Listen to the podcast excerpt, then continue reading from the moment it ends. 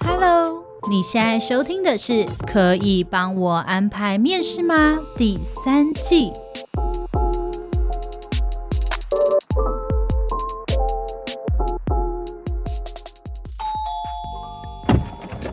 哎，这是什么？职涯选择游戏，你的职涯指南好帮手，来玩玩看吧。开始。欢迎进入职涯选择游戏，我是你的职涯指南小伙伴 Lilian。请注意，这是一段听觉的旅程，请务必戴上你的耳机。人的一生中，大部分的时间都在工作，如何在交叉路口做出最适合你的选择？就跟我一起探索吧，你准备好了吗？那我们就开始喽。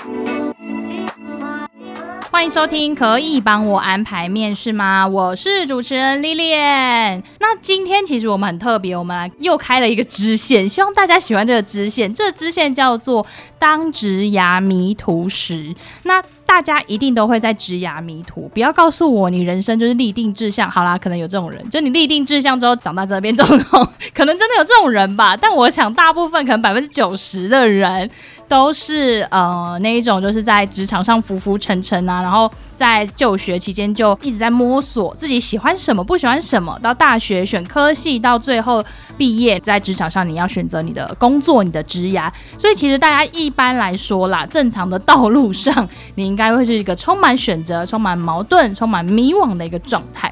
所以呢，今天我们就邀请了一位非常特别的来宾。这位特别来宾呢是许豆。Hello，大家好，我是许豆。好哟，因为许豆呢，就是是我，然后 Agnes 跟 Kira，我们三位主持人的大学算是实习同学，实习。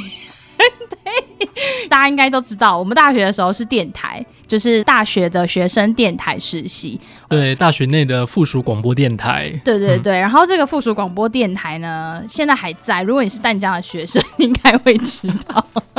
对，他现在还在很热络的运作中，大家没事也可以听听看啊。对，所以我们当时呢，算是一起共患难，共患难三年，三年的好朋友。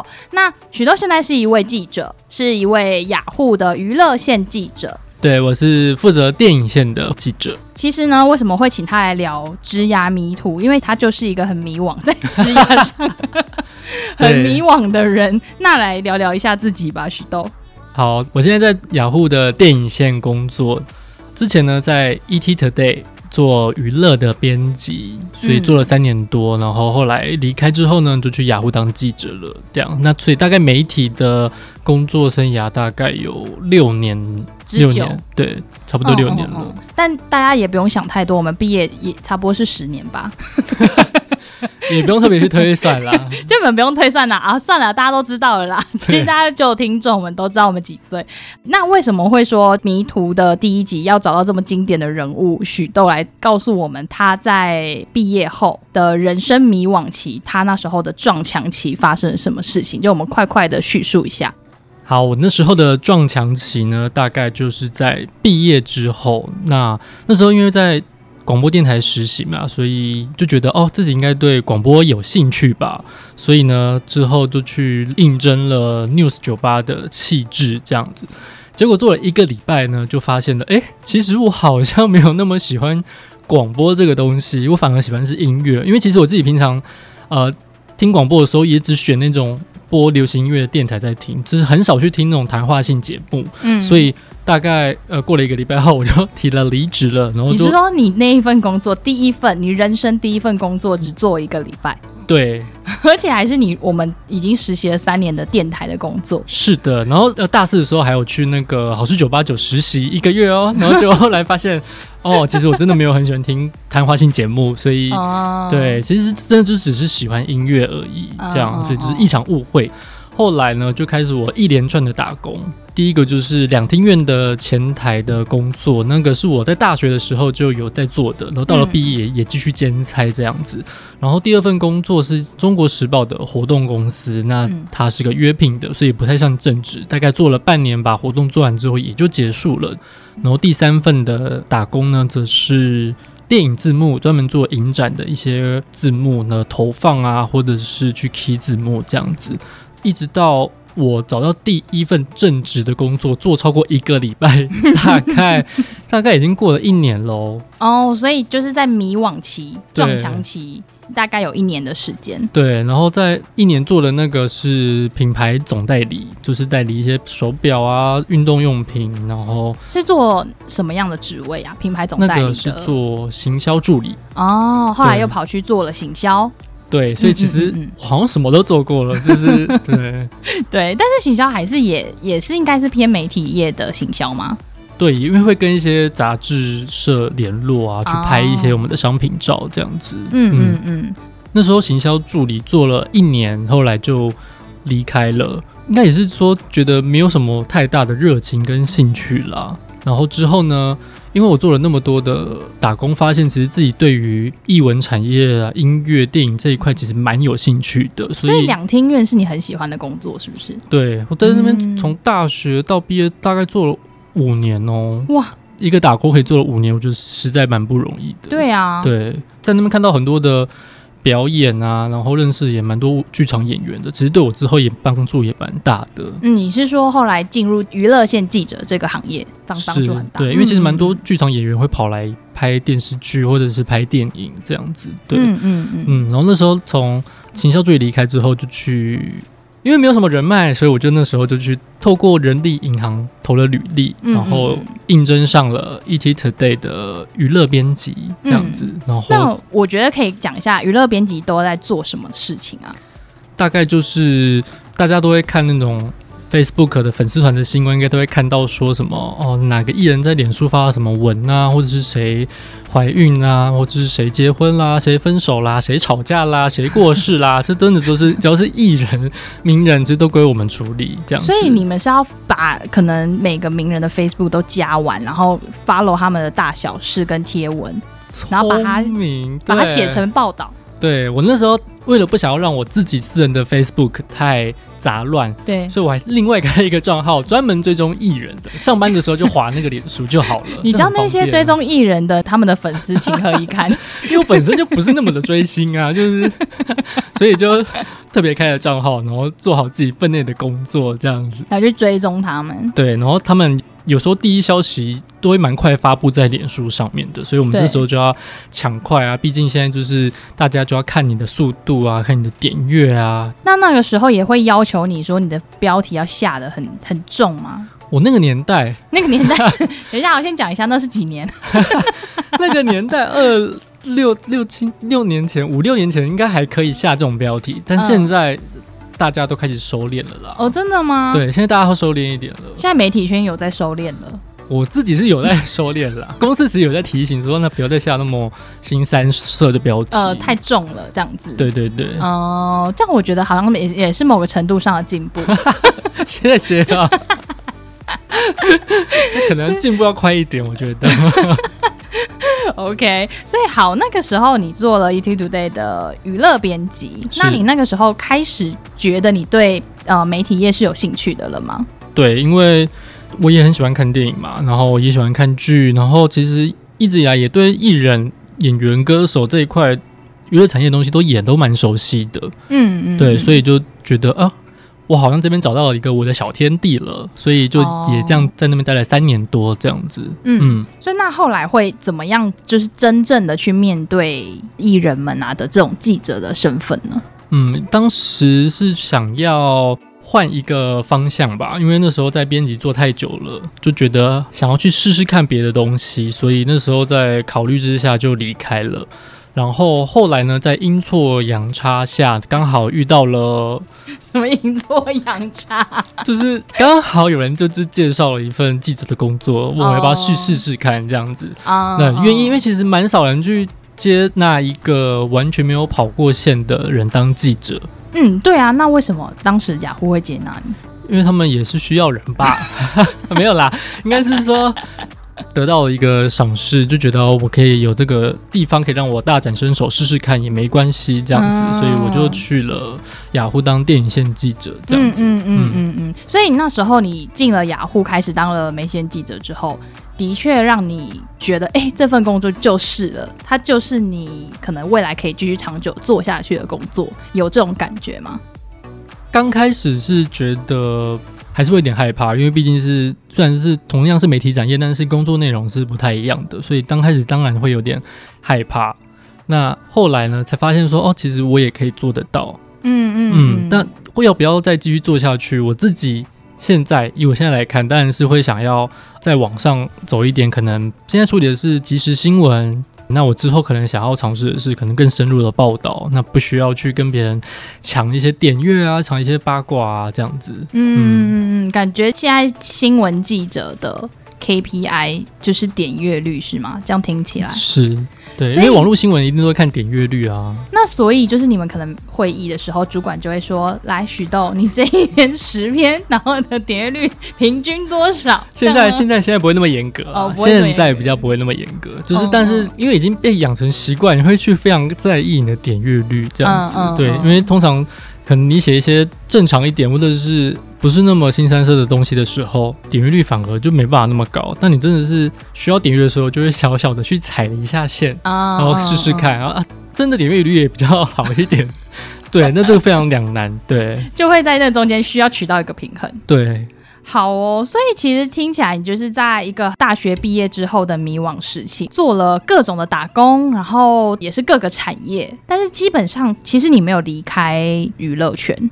对，对，所以其实你应该是清楚自己是喜欢媒体的。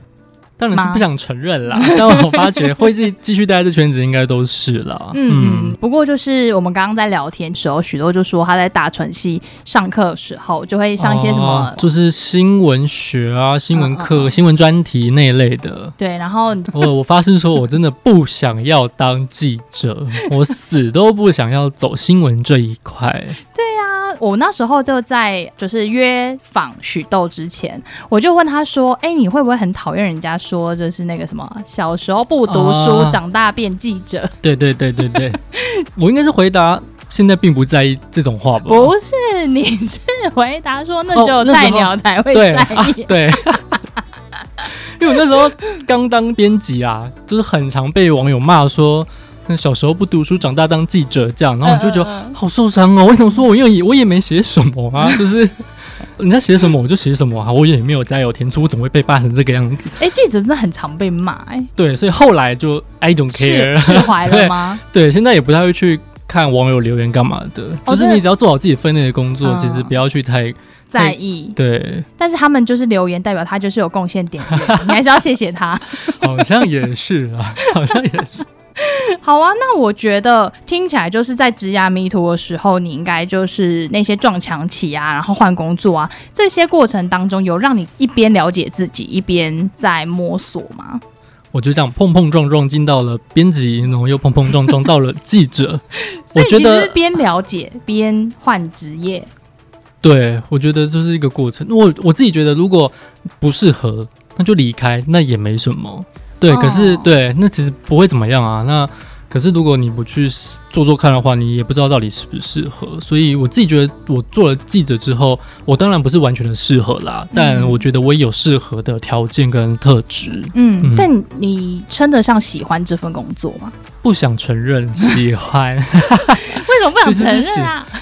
因为比较没有自己的时间啊。你看，你颁奖典礼或者是跨年，你都没办法哦，就是休假，可能对啊。过年你还有得待命什么的，还要待命要干嘛？过年要待命啊！如果过年发生了什么事，就是什么事？他们电影档期不都安排好了吗？没有没有没有，像我记得。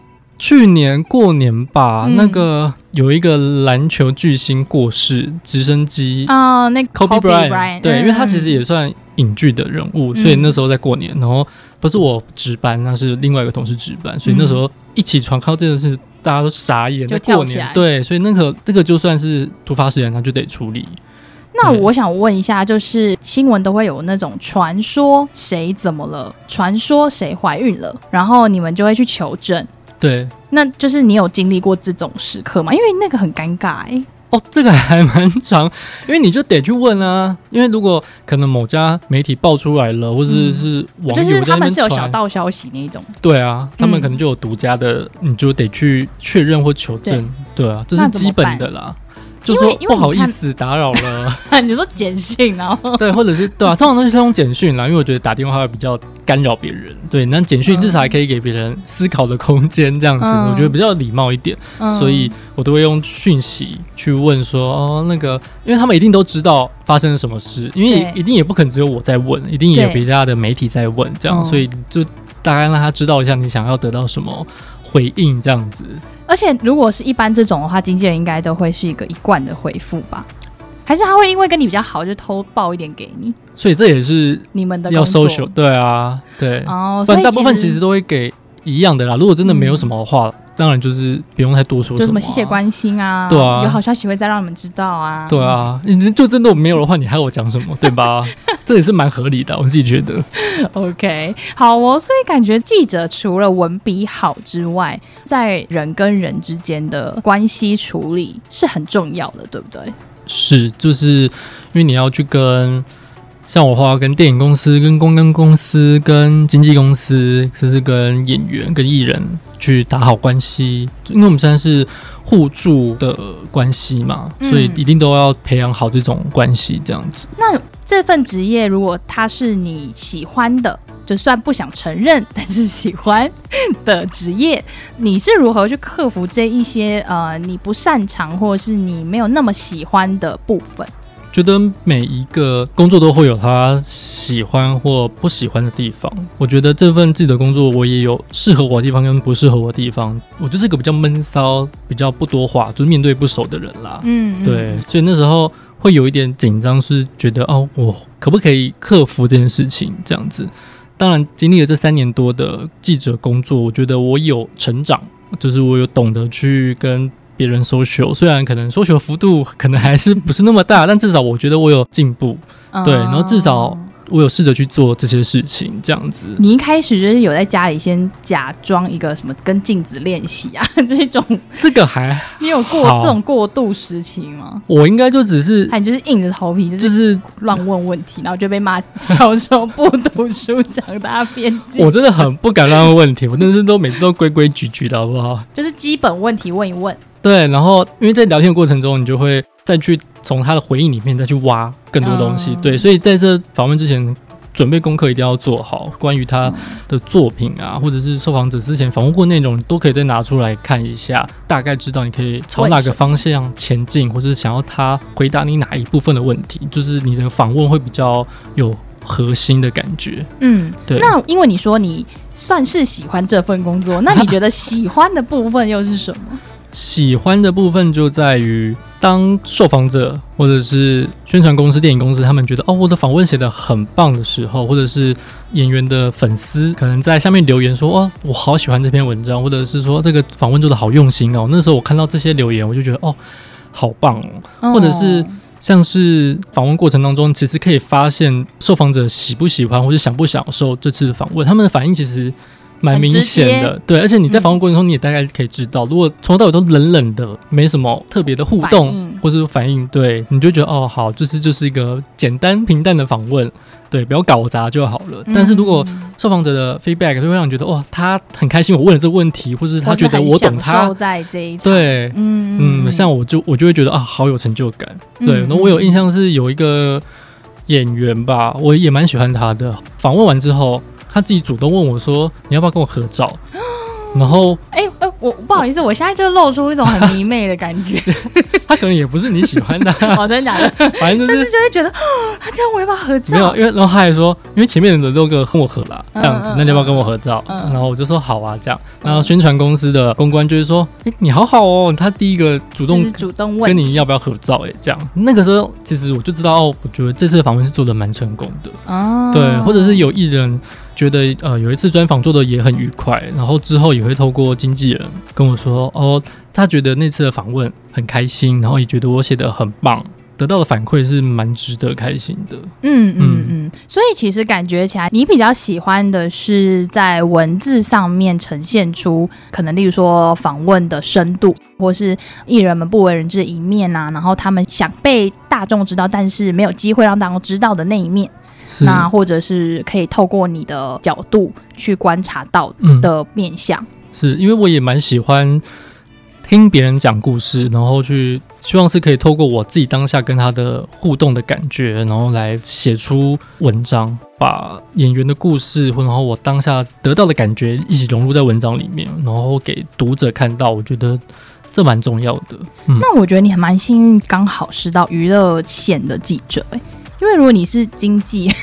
财经，你就不会有这种机会。这真的是真的是多亏我那时候投履历投 ET 是投娱乐线，这是开启我在娱乐线的契机。对啊，而且我觉得也真的非常刚好。就算你不喜欢新闻，但是你对于电影、像演员或是音乐会比较喜欢，也会有研究。所以我觉得这对你后面的道路。会是一个蛮顺理成章，你会可以走得很好的一个必要条件啦。就因为你在前面，其实你打底打好，对，打底打好，而且你又是喜欢的，你愿意去下一些功，去努力研究。好啊，那讲到记者，你有没有可以跟我们分享一些印象很深刻或是很有趣的事情？突然想到，我刚开始跑电影线的时候，就遇到了妻夫木聪哎。欺负木聪，他那时候来各种天才。他那时候来台湾宣传电影这样子，嗯嗯嗯、然后就刚好有机会访到。那但是他哦，他有配翻译，对，有我没那么厉害啦。就像说哇，日本没那么厉害。对，然后是真的有看过蛮多的明星，而且自己的偶像，所以其实也是会内心会小雀跃啦。可是这是另外一方面，又觉得说他们其实也是一般人。嗯，就是在记者的角度，你其实更可以感觉到他们是一般人。嗯、对，那种迷妹的心态、迷妹迷弟的心态就会稍微收敛一些。一 对，这算职业伤害吗？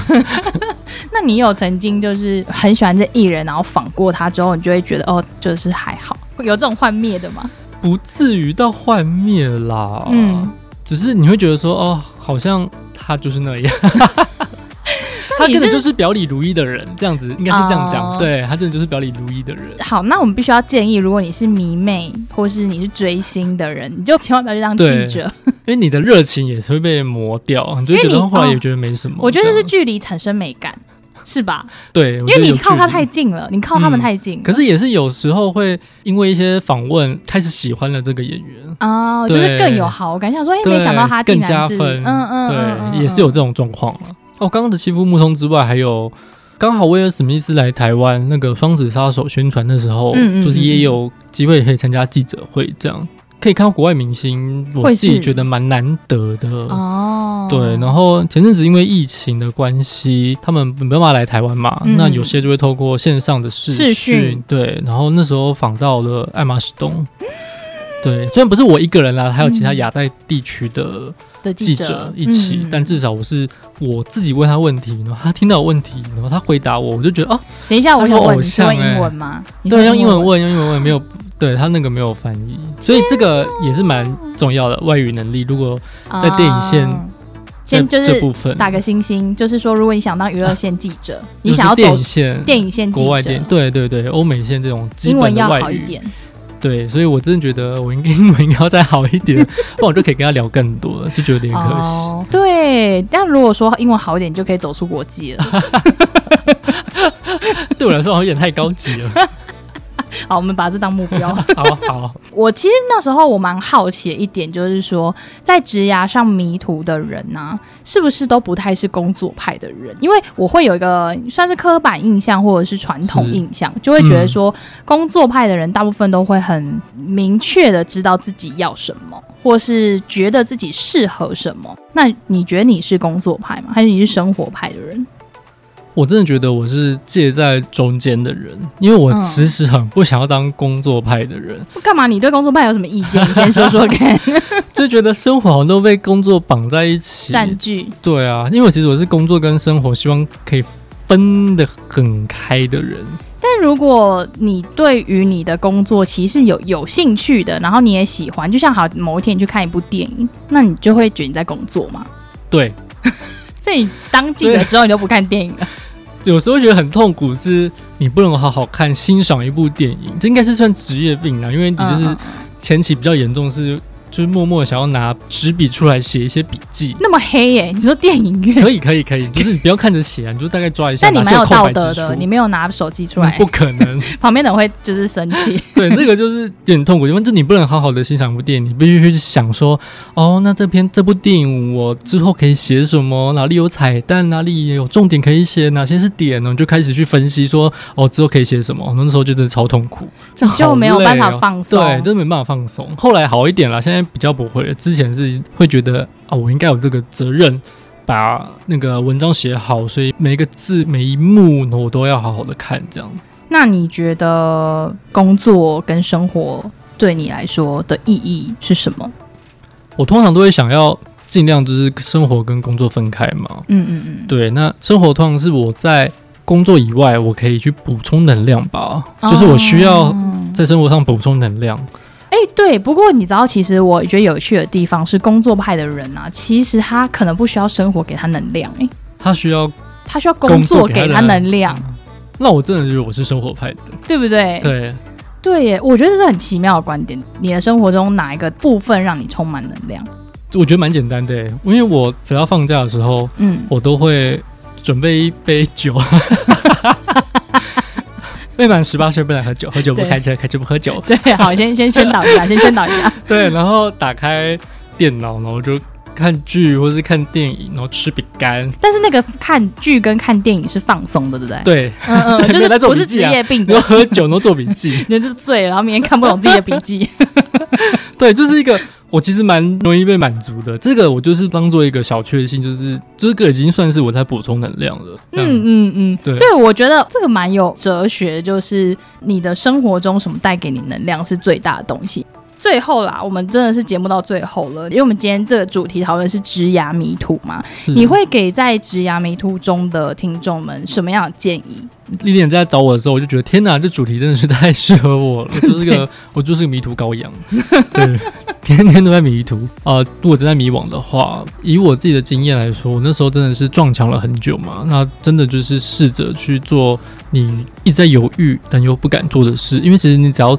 试着去做，你才知道你适不适合，或者是你可不可以。嗯，这样子应该是说踏出那舒适圈吧。嗯嗯嗯，因为只要你一成不变，就是现在这个生活，那就是一个舒适的地方。那你只要跨出那一步，你说不定会找到一个新天地。嗯嗯，嗯，所以还是要多尝试。但是你觉得屡试屡败的人们，当他很挫折的时候，你有什么好建议吗？屡试屡败，我那时候也是试了两年多，两三年，对啊，而且那时候我就蛮常在 Facebook 发一些比较负面的动态。嗯，我最近都都会回顾一些动态，然后我发现天哪，我那时候很负面，对我那时候就是我不知道我人生要干嘛。对我真的，而且我是非常直白的打出来说，呃，不知道自己要什么的人，真的是不是很可怜？大家就在下面安慰我，我就说天哪，我真的太可怜了。